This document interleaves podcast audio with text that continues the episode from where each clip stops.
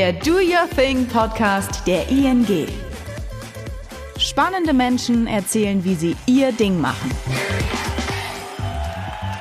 Und wir sagen herzlich willkommen, Sarah Nuru, zum Do Your Thing Podcast der ING. Ja, danke für die Einladung. Sarah, do your thing. Also mach dein Ding ist unser Thema. Wir wollen da jetzt ganz einfach einsteigen. Was ist denn so gar nicht dein Ding? Frühes Aufstehen ist mal überhaupt nicht mein Ding. Also ich gehöre zu der Fraktion, die leider ziemliche Morgenmuffel sind, auch wenn ich berufsbedingt immer wieder früh, sehr früh aufstehen muss. Mhm. Und irgendwie so menschlich oder kulinarisch oder modisch, was geht da überhaupt nicht für dich? Modisch finde ich Netzstrumpfhose, das verstehe ich einfach nicht, mhm. habe ich auch noch nie verstanden. kulinarisch mag ich Eigelb, auch überhaupt nicht. Also ich esse sehr gerne Eier, aber dann nur das Eiweiß. Echt, also warum? Ich Eidotter. Ich weiß es nicht. Für viele ist es das Beste, ne? Mhm. Dann, wenn man so noch mit Brot eintunken kann, mhm. aber das ist für mich etwas vom Schlimmsten. Irgendwas Menschliches noch, was du schwierig findest?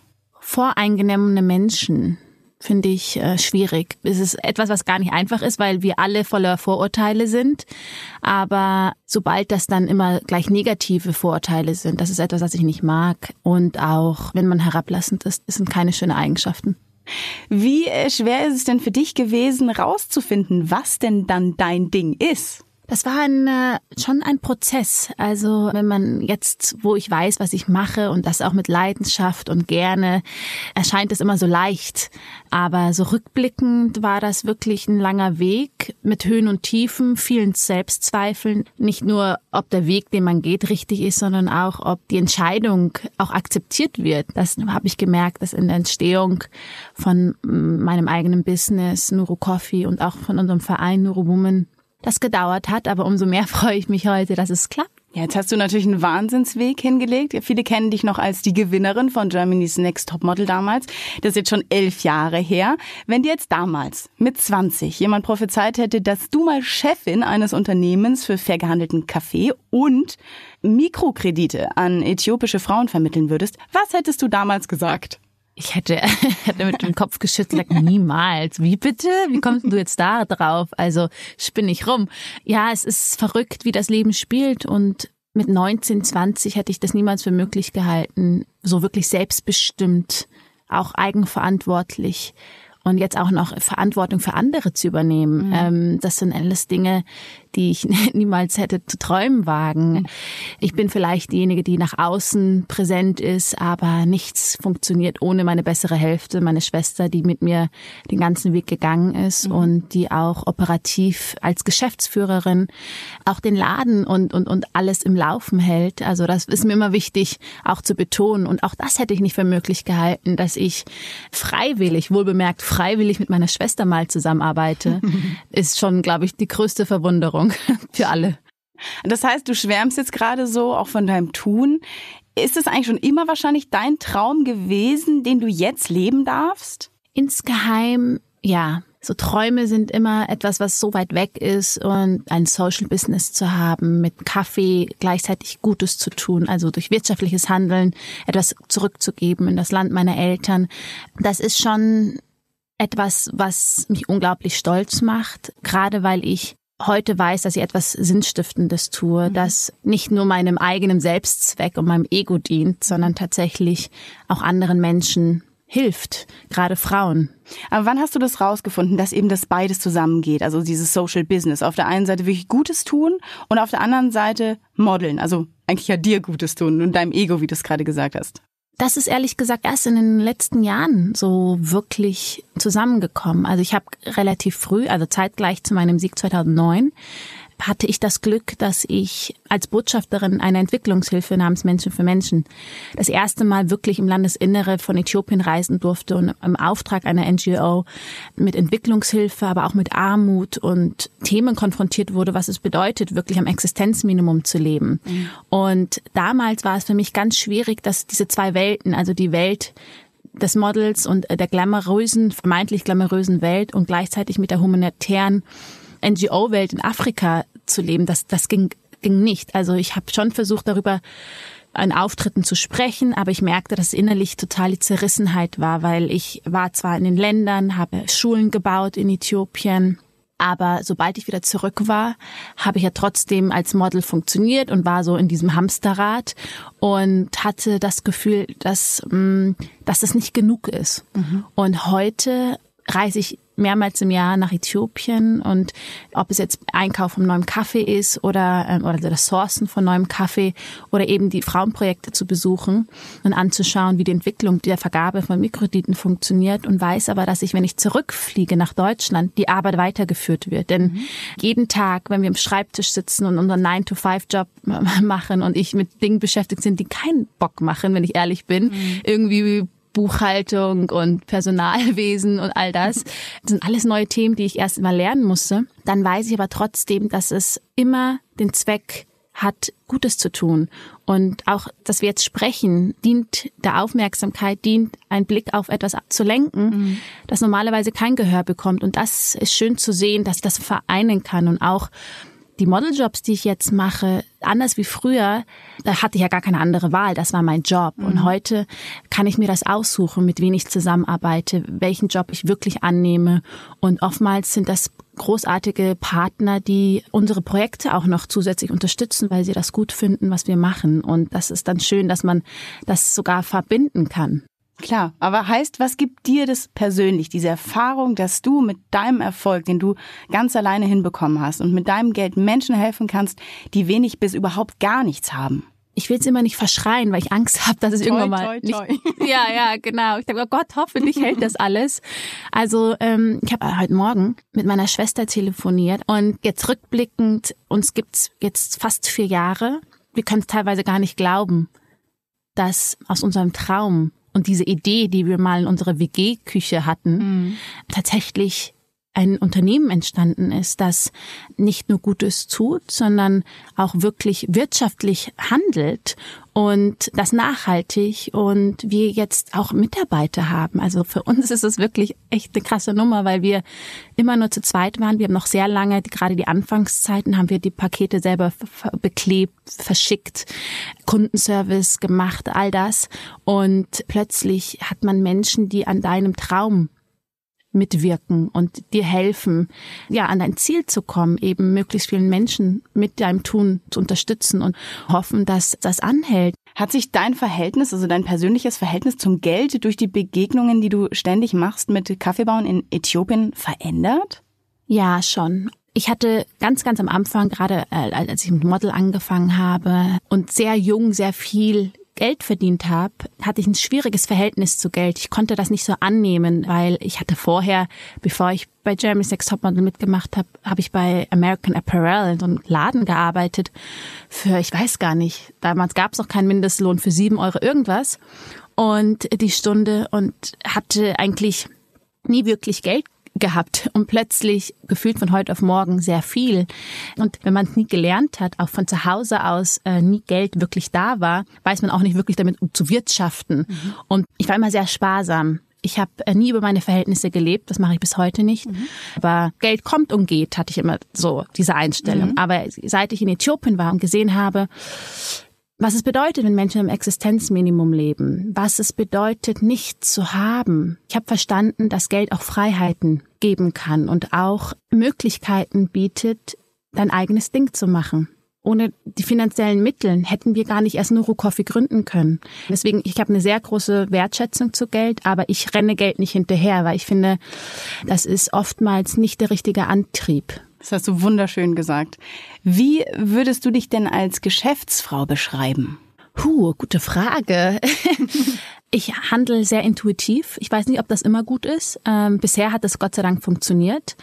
Bei uns im Unternehmen gibt es keine Hierarchie. Also bei uns ist eine Praktikantin genauso wertvoll wie Sali als Geschäftsführerin oder ich als Teammitglied manchmal bin ich so ein Wirbelsturm, weil ich habe dann ganz viele Ideen und sag, komm, lass uns das und das machen. Und ich bin dann ganz froh, dass meine Schwester dann, die eher dann durchdachte ist und sagt, sag, komm mal runter, bitte. Sarah. Genau, ja. genau. Ich gehe immer nach dem Warum. Warum machen wir was? Mhm. Und was ist unser Antrieb? Und ich finde, es ist wichtig, dass man im Alltag, wenn man eben beschäftigt ist, ständig mit dem täglichen Kleinscheiß, wenn ich das so sagen darf, mhm. vergisst man oft mal den Fokus, warum man Dinge tut. Und mir ist es wichtig, dass unser ganzes Team, dass man die Vision nie aus den Augen verlässt. Und ich mag diese Vorstellung von Leichtigkeit, auch wenn es sehr ein ernstes Thema ist und es geht mittlerweile auch um viel Geld und natürlich um je mehr Kaffee wir verkaufen, umso mehr Frauen können wir unterstützen. Also da ist natürlich ein Druck auch da. Aber ich versuche trotz allem die Leichtigkeit nicht zu verlieren und uns auch immer zu sagen, wir machen es nicht, weil wir müssen, sondern weil wir wollen. Ich finde, das ist eine gute Einstellung, dann auch morgens mit Elan und auch mit Bock in den Tag zu starten. Warum Kaffee? Also warum gerade der fair gehandelte Kaffee? Was ist da für dich die Faszination? Ganz am Anfang, als wir Nuro Coffee gegründet haben, war der Kaffee ehrlich gesagt Mittel zum Zweck. Weil unsere Motivation war nie einfach ein Unternehmen zu gründen, sondern ähm, in erster Linie wollten wir zu Beginn Äthiopien, das Land unserer Eltern, von einer neuen Perspektive zeigen, von Schönheit und Vielfalt, also weg von den klassischen Bildern von Dürre und mhm. Armut und wie das Land eben oft gezeichnet wird. Und wir wollten auch ein, eine Alternative zum herkömmlichen Spendenmodell finden und sind dann auf das Prinzip des Social Business gekommen, dank eines Buchs, was ein Freund mir geschenkt hat, mit dem Titel Start Something That Matters. Und es hat mich so fasziniert. Und wir haben uns, meine Schwester und ich haben dann angefangen, in unserer WG in Berlin, Prenzlauer Berg, uns immer mehr mit dem Thema auseinanderzusetzen und wollten dieses Prinzip ummünzen auf Äthiopien durch einen wirtschaftlichen Handel Gutes tun. Und da war Kaffee eben sehr naheliegend, weil Äthiopien, was wenige wissen, ist, äh, das Ursprungsland des Kaffees und gleichzeitig ist Kaffee der größte Exportgut. Viele haben uns auch für verrückt erklärt und uns echt teilweise ausgelacht und überhaupt nicht ernst genommen, als wir gesagt haben, ja, wir wollen Kaffee importieren und damit Gutes tun. Und erst als wir in die Region gereist sind und mit eigenen Augen gesehen haben, wie Kaffee eigentlich hergestellt wird, waren wir so beschämt, weil wir so wenig Ahnung hatten. Mhm. Und zu verstehen, wie der ganze Prozess abläuft von Pflücken. Man sagt immer handverlesener Kaffee, aber im Grunde ist es wirklich mühsame Fleißarbeit. Gerade Frauen, die stundenlang in der prallen Sonne stehen, mit Hand defekte Bohnen aussortieren. Das war für uns letztendlich der Moment, wo wir gesagt haben, jetzt erst recht. Und dann haben wir gesagt, wir wollen genau da anfangen und den Menschen ein Gesicht geben, die jeden Tag die Arbeit leisten. Denn wenn man Bescheid weiß, was eigentlich dahinter steckt, ist auch automatisch die Bereitschaft da, mehr dafür zu zahlen. Und dass wir gleichzeitig damit noch was Gutes tun, ist die Kirsche on top. Deine Eltern oder eure Eltern kommen aus Äthiopien, sind in den 80ern nach Deutschland, nach Bayern gekommen. Jetzt bist du hier geboren. Wie hat es dich geprägt, dass du mit zwei so unterschiedlichen Kulturen aufgewachsen bist? Ich fand das immer ganz toll. So als kleines Kind haben wir sonntags immer ganz ausgiebig gefrühstückt und da habe ich immer stundenlang meinen Eltern zugehört, wie sie nach Deutschland gekommen sind, wie das Leben in Äthiopien war, weil das für mich so weit weg und fremd war.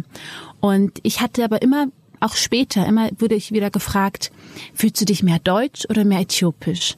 Und ich habe erst mit den Jahren und auch nachdem ich mein Buch geschrieben habe und das sehr therapeutisch für mich war, das alles aufzuarbeiten, verstanden, dass ich mich nicht entscheiden muss, ob mhm. ich jetzt deutsch oder äthiopisch bin und dass es eher ein Geschenk ist, mit zwei Kulturen leben zu dürfen und ein Mehrwert ist, nicht nur eine Kultur kennenzulernen, sondern gleich zwei. Und für mich ist es eine unglaubliche Bereicherung, was mein Horizont erweitert, weil ich ein Verständnis habe für Dinge, die für viele einfach selbstverständlich sind und einfach zu wissen, dass es eben nicht so selbstverständlich ist, wie einfach den Wasserhahn aufzudrehen und fließendes Wasser zu bekommen, wenn man gleichzeitig in Äthiopien stundenlang laufen muss, mhm. um sauberes Trinkwasser zu bekommen, dass Bildung keine Selbstverständlichkeit ist. Ja, über 60 Prozent der Menschen in Äthiopien Analphabeten sind und keinen Zugang zu Bildung haben. Wie waren da die Anfangsjahre dann gerade für deine Familie, für deine Eltern? Hast du da noch Erinnerungen? Ich habe natürlich viele Gespräche mit meinen Eltern geführt. Meine Mutter ist Mitte der 80er Jahre alleine mit zwei Kindern von Äthiopien über Sudan, Ägypten nach Deutschland geflüchtet, ähm, aufgrund der Perspektivlosigkeit im eigenen Land. Und es war damals strategisch einfacher für Frauen mit Kinderasyl zu bekommen als für Männer. Mhm. Ironischerweise, wie heute ist es genau andersrum. Und es war ein Zufall geschuldet, dass meine Mutter in einem 200 Seelendorf in Bayern angekommen ist und ähm, eine Familie zugeordnet worden ist, die ein Mehrfamilienhaus bzw. ein altes Gasthaus hatten, mhm. was sie umgebaut haben und geflüchteten Menschen zur Verfügung gegeben haben. Und das war das Beste, was ihr passieren konnte, denn diese Familie, die haben weitaus mehr gemacht, als meiner Mutter nur einen Unterschlupf oder ein Dach über den Kopf zu geben, sondern die haben sie zu Behördengängen begleitet. Sie haben sie ihr das Fahrradfahren beigebracht, als das ganze Dorf sich quergestellt hatten und wollten, dass meine Mutter wieder dahin zurückkehrt, wo sie herkam. Mhm waren diese zwei Menschen, die bei meiner Mutter standen und gesagt haben, nein, sie bleibt hier. Ironischerweise und verrückterweise war es tatsächlich eine Kaffeezeremonie, also der Kaffee, der das Eis gebrochen hat in diesem Dorf. Denn meine Mutter, die hatte einen Koffer mit. In diesem Koffer hatte sie eben Kinderkleider, aber auch Utensilien für eine Kaffeezeremonie. Mhm. Und ich habe Jahre später meine Mutter gefragt, warum zum Teufel nimmst du, nimmst du sowas mit? Und dann sagte sie zu mir, das ist das einzige Stück Heimat, was ihr geblieben ist. Denn in Äthiopien wird in jedem Haushalt eine Kaffeezeremonie zelebriert und das dreimal am Tag, jeden Tag.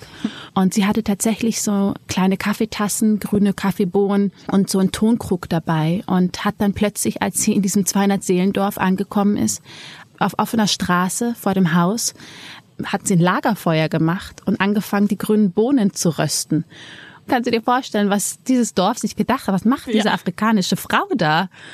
Und es, es war wirklich ein Icebreaker, weil ähm, im wahrsten Sinne des Wortes in dem, Duft des Kaffees gefolgt, Mitte der 80er Jahre. Das war etwas, was niemand kannte. Und da hat meine Mutter angefangen, eben diese grünen Bohnen zu rösten, zu mahlen. In Äthiopien wird es noch per Hand gemahlen und dann dreimal aufgegossen. Und nach und nach sind die Nachbarn gekommen, weil meine Mutter, das macht sie bis heute, jeden Mittwoch diese Zeremonie, weil sie an einem Mittwoch nach Deutschland kam.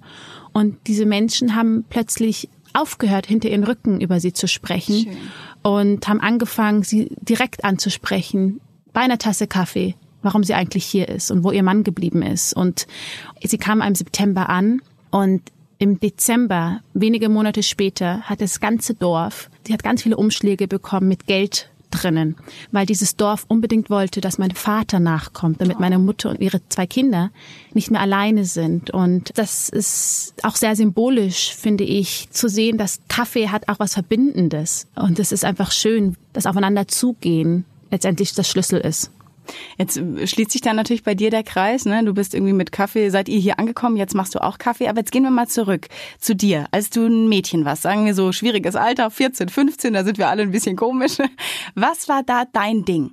Puh, ich war ein ziemlich eigentlich so ein schüchternes Mädchen. Ich habe ja zwei ältere Schwestern, ich habe später noch eine kleine Schwester bekommen und wir mussten uns immer ein Zimmer teilen und bei uns in der Familie war so Individualismus nicht sehr groß geschrieben. Da war immer so, das Glück der Gemeinschaft mhm. ist größer als der Einzelne. Deswegen habe ich mich eigentlich immer so meinen Geschwistern nachgeeifert, wollte im Grunde so sein wie sie und alles, was sie toll fanden, fand ich auch toll.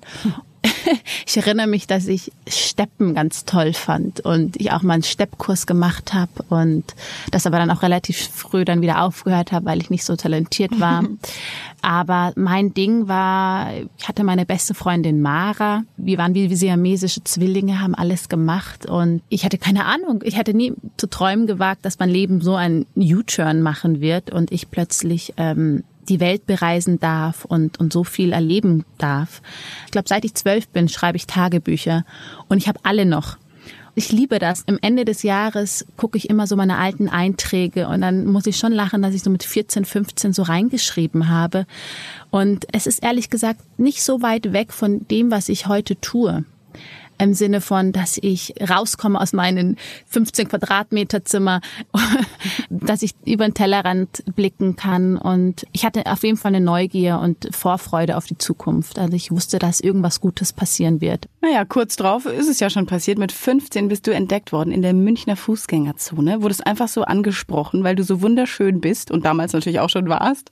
Hast du dann damals, also vor Germany's Next Topmodel, schon gut Geld verdienen können mit Modeln? Nein, überhaupt nicht. Also ich wurde tatsächlich in der Kaufingerstraße in München angesprochen und ich erinnere mich noch, wie ich, wie unangenehm das war, denn ähm, weil ich war mit meiner Freundin Mara in der Stadt Und nur ich wurde angesprochen. Ich, mir tat es so leid, dass meine Freundin nicht gefragt wurde. Und, oh. ähm, und ich war dann so, und man ist ja mit, mit 14, 15 hat man ja ein ganz, man hat ja heute noch ein ganz anderes Selbstbild. Ja. Und ich dachte mir, was, meint die mich? Ähm, wow, die findet mich schön. Das habe ich selber so ja nie gesehen. Mhm. Und habe das aber nicht ernst genommen. Es war eine Fotografin, die mich angesprochen hatte und die mit mir Fotos machen wollte. Und ich habe mich dann auch mit ihr getroffen, auf Rat meiner Freundin, die gesagt, Sarah, du machst das jetzt. Du rufst die jetzt an. Und die hat sich so für mich gefreut und fand das ganz aufregend. Und ich war aber mega schüchtern und dachte mir, oh Gott, ich bin dann dorthin gegangen, habe das auch gemacht und also Fotos gemacht und es war auch aufregend, aber ich habe mich nie bei einer richtigen Agentur beworben, weil ich Angst vor einer Niederlage hatte. Ironischerweise habe ich vier Jahre mich in dem Millionenpublikum ausgestellt. Das ist ja verrückt. Das passt auch überhaupt nicht. Aber mein damaliger Freund hat mich da angemeldet, weil selbst ich ja es niemals irgendwie geglaubt hätte. Mhm. Und ähm, deswegen habe ich das nie wirklich vorher verfolgt, weil ich gedacht habe, ich wäre nicht gut. Na, falsch gedacht, weil du hast Germany's Next Top Model einfach mal so gewonnen. Standest dann ganz plötzlich im Rampenlicht, warst auf dem Cover ganz großer Magazine, warst du über Nacht berühmt. Was war das Beste daran?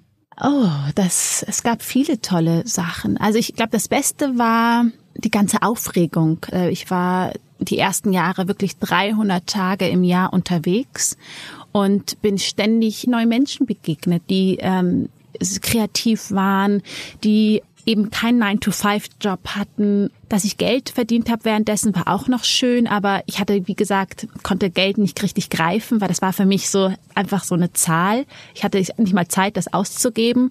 Ich habe einfach sehr viel von der Welt gesehen, was unglaublich schön war, aber mhm. auf der anderen Seite auch ein bisschen traurig, denn all die Erfahrungen konnte ich nicht teilen. Also ich war in den krassesten Hotels, in den schönsten Orten, an den Stränden, aber war, war alleine und konnte ich hätte das gerne mit meiner Familie oder meinen Geschwistern oder mit meinen Freunden geteilt und das war dann so ein bisschen schade. Aber ich glaube, die Erfahrungen haben mich so wachsen lassen. Also ich bin, wie gesagt, ich war immer die Jüngste. Plötzlich hatte ich durch diese Arbeit habe ich so an Selbstbewusstsein bekommen. Also nicht, weil das mein Ego geschreichelt hat, das auch, aber man, ich, man ist viel unsicherer, man wird ja ständig bewertet als Model. Mhm. Du bist so gut, wie andere dich finden. Aber die Erfahrungen, die ich gemacht habe und diese Herausforderung, die ich mich immer wieder neu stellen musste, das hat mir Selbstbewusstsein gegeben. Und das war toll, denn wenn ich heute Leute begegne, ich kann sehr gut Smalltalk führen. Das sind alles Dinge, die mich durch den Job geprägt mhm. haben. Konntest du dann auch in der Zeit, weil ich finde, das hört sich so ein bisschen an, als wärst du da so in ein Korsett gedrückt worden, weil Termine hier und der hat da äh, Make-up an dir und da die Haare gemacht. Konntest du trotzdem weiterhin so ein bisschen Sarah sein, dein Ding machen? Erstaunlicherweise ja. Also es ist ehrlich gesagt gar nicht einfach gewesen, denn dieses ganze in der Öffentlichkeit stehen und wenn du umgeben bist von Menschen, die sagen, du bist ganz toll oder obwohl sie einen nicht kennen ähm, und eher die öffentliche Person toll finden und das Bekanntsein toll finden und weniger dich als Person toll finden, kann man sich schnell darin verlieren. Und ich bin unglaublich froh darüber, dass ich von zu Hause sehr viel, ich, ich habe sehr viel Liebe erfahren von meiner Familie, dass ich diese Liebe nicht von außen gesucht habe. Das ist ganz oft so, jetzt wird ich ein bisschen tiefgründiger, aber es ist leider so, dass man viele Menschen in der Öffentlichkeit verlieren sich darin, weil sie die Bestätigung von außen suchen, die sie innerlich nicht haben oder nie bekommen haben. Mhm. Und ich war sehr froh, dass ich diese Erdung und ähm, Liebe von zu Hause immer hatte. Deswegen konnte ich mich sehr gut abkapseln. Und es gab immer eine öffentliche Sarah und es gab eine private Sarah. Und die private Sarah war die, die ihr Zimmer teilen musste. Und wenn ich zu Hause war, musste ich mich den Regeln unterordnen. Mhm. Und ich war eine von vielen Geschwistern. Ja. Und das prägt. Jetzt hast du das erste Mal nach dem Sieg von Germany's Next Top Model viel Geld verdient. Sag mir mal das eine Ding, wofür du das erste Mal wirklich Geld auf den Tisch gelegt hast. Es waren zwei Dinge, eigentlich drei. Ähm, das erste Mal bin ich in so einen Modeladen reingegangen mhm. und normalerweise bin ich immer an so Läden vorbeigegangen und hat sich immer so schlecht gefühlt, weil die Verkäuferin einen immer so ein abfälliges Gefühl gegeben hat, von wegen, das kannst du doch sowieso nicht leisten. Mhm. Und es war wie so ein leicht Pretty Woman Situation, dass ich dann in den Laden reingegangen bin und meine Schwester Sali, die ist mitgegangen und ich habe mir dann irgendwie so zwei Taschen gekauft, die unverschämt teuer waren. Mhm. Und ich hatte aber so ein schlechtes Gewissen danach, weil ich eigentlich, mich interessiert das nicht, dass ich die Tasche dann am nächsten Tag wieder zurückgegeben habe. Weil, also eine davon, weil die war, ich habe keine zwei Taschen gebraucht. Aber ja. ich hatte in dem Gefühl, in dem Moment dachte ich mir, ich kann mir jetzt zwei Taschen leisten Und das mache ich jetzt, aber fand es dann absurd. Schön. Das war so die Modesache. Und dann habe ich mir etwas gekauft, äh, das ich bis heute noch, also da gucke ich drauf und bin sehr stolz, weil ich das mit meinem ersten Geld gekauft habe. Und das war ein Klavier, weil ich wollte das als Kind immer lernen, aber wir konnten uns das nicht leisten und nehme jetzt regelmäßig Klavierstunden und äh, lerne endlich auf meinem gekauften Klavier zu spielen. Jetzt hattest du plötzlich lauter Verträge um dich rum, musstest Bankgeschäfte regeln. Hast du das selber hinbekommen? Ich musste zu Beginn damit selber erstmal klarkommen, denn in der Familie hatte niemand wirklich Erfahrung mhm. damit, mit solchen Summen. Und haben mir aber dann Beratung geholt, die mich dann beraten haben, am besten, wie ich mein Geld anlege, beziehungsweise Immobilien schlau wären und so Sachen. Und ich war aber, ich bin es bis heute sehr konservativ und ich bin sehr sparsam und habe eben nie mehr Geld ausgegeben, als dass ich verdient habe, weil eben der Beruf auch sehr unbeständig war und auch ist. Heißt es, du würdest jetzt heute jungen Leuten den Tipp geben, holt euch Leute, die euch helfen, wenn man selber noch keine Ahnung hat? Ich würde erstmal recherchieren. Also damals gab es noch nicht, das Internet war noch nicht so ausgeprägt wie jetzt. Das unvorstellbar, aber war. Und ich glaube, dass man mittlerweile sehr, sehr gut online beraten ist, indem man einfach recherchiert, was man möchte, was für ein Typ man ist. Ist man mhm. eher sparsamer oder risikobereit? Und dann sich Beratung zuholt, wobei man auch da sehr viel falsch machen kann. Denn auch viele Berater haben natürlich eigene Interessen. Und da werde ich echt, ich würde sehr viel vergleichen, mit verschiedenen Menschen sprechen, nicht nur eine Person vertrauen und letztendlich, ja, sein Ding machen. Du hast auch dein Ding gemacht. Es gab dieses Schlüsselerlebnis, so 2012 muss es gewesen sein. Du solltest für eine TV-Show einen mit Blattgold bestreuten Eisbecher essen im Wert von 1000 Euro. Wie hast du dich da gefühlt? Ja, das war tatsächlich so ein Schlüsselmoment, denn das war für mich total absurd. Und ich erinnere mich noch, wie ich da vor dieser Kamera saß und diesen Eisbecher gegessen habe und ich mir so dämlich vorkomme und mich auch geschämt habe, dass ich das jetzt für gut heißen soll und suggerieren soll, dass das erstrebenswert ist, denn das widerspricht all meinen persönlichen Werten. Und ich hatte das Gefühl, Mist, jetzt sehen all die Menschen das, mhm. weil es ja vor laufender Kamera war. Und es war für mich dann ein Moment, okay, das möchte ich nicht. Ich möchte nicht dafür stehen. Und das war dann auch mit ein Grund, weswegen ich dann gesagt habe, okay, ich muss neue Wege gehen. Das hast du in dieser Zeit über dich herausgefunden. Gab es da Leute in deinem Umfeld, die gesagt haben, sag mal, Sarah, spinnst du? Du kannst doch jetzt nicht einfach hier dich von deinem Freund trennen, die Agentur wechseln oder erstmal da überhaupt eine Auszeit machen? Die haben es nicht verstanden. Mhm. Denn für viele war das sehr beneidenswert, also auch in der Öffentlichkeit zu stehen. Das wird ja immer suggeriert, das wäre das so toll und alles super. Und gerade wenn man so wie ich aus einfachen Verhältnissen kommt, ist das so ein Privileg, ja auch so eine Chance. Das gibt man ja nicht einfach so auf. Aber ich wusste, was ich möchte, was ich nicht möchte. Und ich wusste auch, wann ich hattest du. Ja, genau. genau. Und ich wusste auch, wann ich für mich einstehen kann und wann ich Verantwortung übernehmen muss. Deswegen auch gerade meine Familie, die hat das nicht verstanden, aber die haben das respektiert und akzeptiert und auch mir vertraut, dass ich weiß, was ich tue. Und das war sehr hilfreich. Würdest du jetzt heute sagen, oh Gottes Willen, das war ganz schön mutig von mir damals? Ja, absolut. Ich denke mir, krass, meine Eltern, warum haben die nichts gesagt? Spinnen die? also im Nachhinein denke ich mir so, boah, ähm, ich muss auch ehrlich sein, ich hatte zwischendrin auch sehr viele Zweifel. Ich habe ja. meine Entscheidung oftmals hinterfragt, aber ich konnte es mir nicht anmerken lassen und ich wollte auch nicht Schwäche zeigen und habe immer vertraut und also es war eher ein Hoffen und dachte, bitte lass es alles gut werden. Aber ich glaube, die Tatsache, dass ich ja immer wieder in Äthiopien war und gesehen habe, wie Menschen wirklich mit nichts leben müssen, aber trotzdem glücklich sind, auf ihre Art und Weise, hat mich irgendwie beruhigt, weil ich wusste, was soll mir schon passieren. Also ganz oft sind wir ja so ego-betrieben und ich glaube, zu 90 Prozent machen wir Dinge, weil wir Angst haben oder machen Dinge eben nicht, weil wir Angst haben zu versagen und was andere Menschen dann von einem halten. Und das war mir egal. Für mich war klar, ich möchte nicht mehr in der Öffentlichkeit stehen. Und wenn Menschen meinen, ich bin gescheitertes Model, dann ist es so. Aber ich wusste, dass ich letztendlich meinen Weg gegangen bin, dass ich für mich lebe und nicht für die Erwartungen anderer. Das war das Risiko wert. Und wahrscheinlich hat dir dein Bauchgefühl dabei unglaublich viel geholfen, oder? Ja, mein Bauchgefühl, aber auch die Tatsache, dass ich letztendlich nicht alleine war. Ich hatte meine Schwester an meiner Seite, die äh, mir auch immer wieder einen Spiegel vorgehalten hat und mir gesagt hat, Sarah, du willst das so nicht. Du hast dich bewusst für diesen Weg entschieden und vergiss das nicht. Und du stehst zu 1000 Prozent hinter Nuro Women, eurem gemeinnützigen Verein, der Frauen in Ländern des globalen Südens fördert. Kannst du uns noch mal kurz mehr dazu erzählen, was du da auch genau machst? Also wir vergeben mit unserem Verein Mikrokredite in Form einer Starthilfe an Frauen, die keinen Zugang zum Kaffeehandel haben, aber auch keinen Zugang überhaupt zu einem Geschäft oder Einkommen. Mhm. Und ein Kredit liegt zwischen 120 und 300 Euro. Für deutsche Verhältnisse nicht wenig Geld, aber nicht so lebensverändernd wie für die Frauen vor Ort. Mhm. Und durch diese Kredite, die wir durch den Verkauf des Kaffees erst ermöglichen, vergeben wir diese Starthilfe. Und es ist halt unglaublich schön zu sehen, was das mit den Frauen macht, weil das ist keine klassische Spende, sondern ein Kredit den sie auch wieder zurückzahlen müssen. Und das macht psychologisch gesehen was mit den Frauen, weil sie wissen, okay, ich habe meinen hoffentlich dazugewachsenen Wohlstand und meine finanzielle Unabhängigkeit mir selbst erarbeitet, mhm. weil innerhalb von 24 Monaten müssen die Frauen die Kredite zurückzahlen. Zwar nicht an uns, äh, nicht an uns als Verein, sondern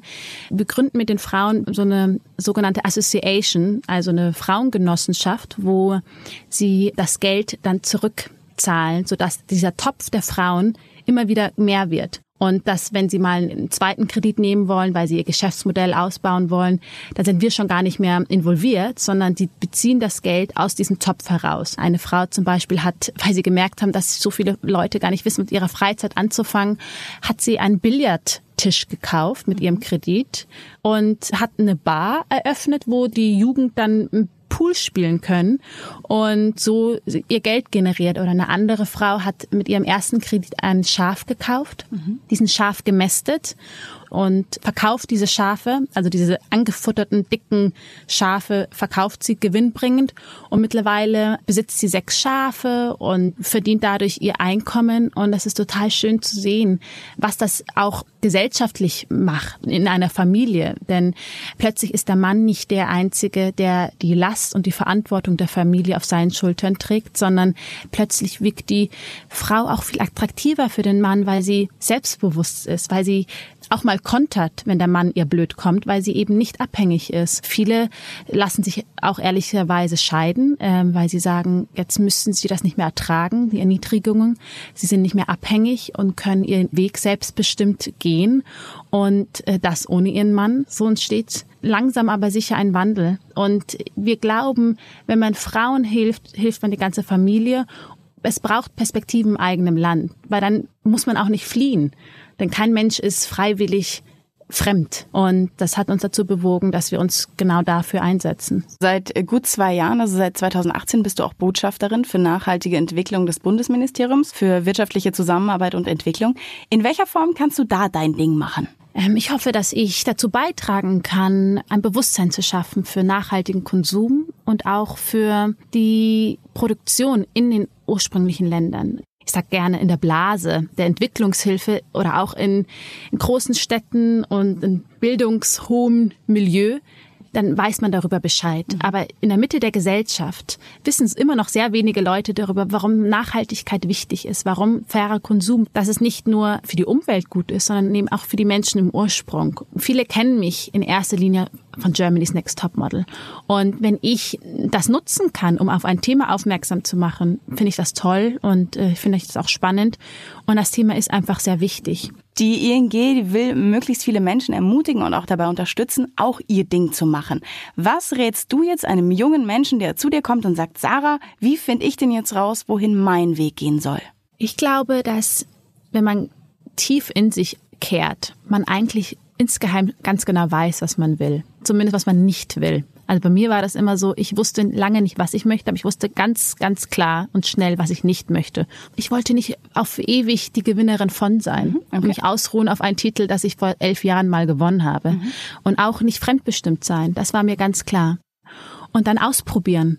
Verschiedene Bereiche, wenn man sagt, man möchte gern handwerklich aktiv sein und dann vielleicht mal das Töpfern ausprobieren oder keine Ahnung, mal ein Praktikum beim Goldschmied machen, ähm, um einfach herauszufinden, was für eine Art mir gefällt und was nicht. Und dann einfach, auch wenn es sehr pathetisch klingt, aber wirklich dem Herz folgen und nicht den Erwartungen anderer folgen. Ich glaube, wir hätten kein schöneres Ende finden können. Sarah Nu, herzlichen Dank. Ja, danke auch. Hat Spaß gemacht.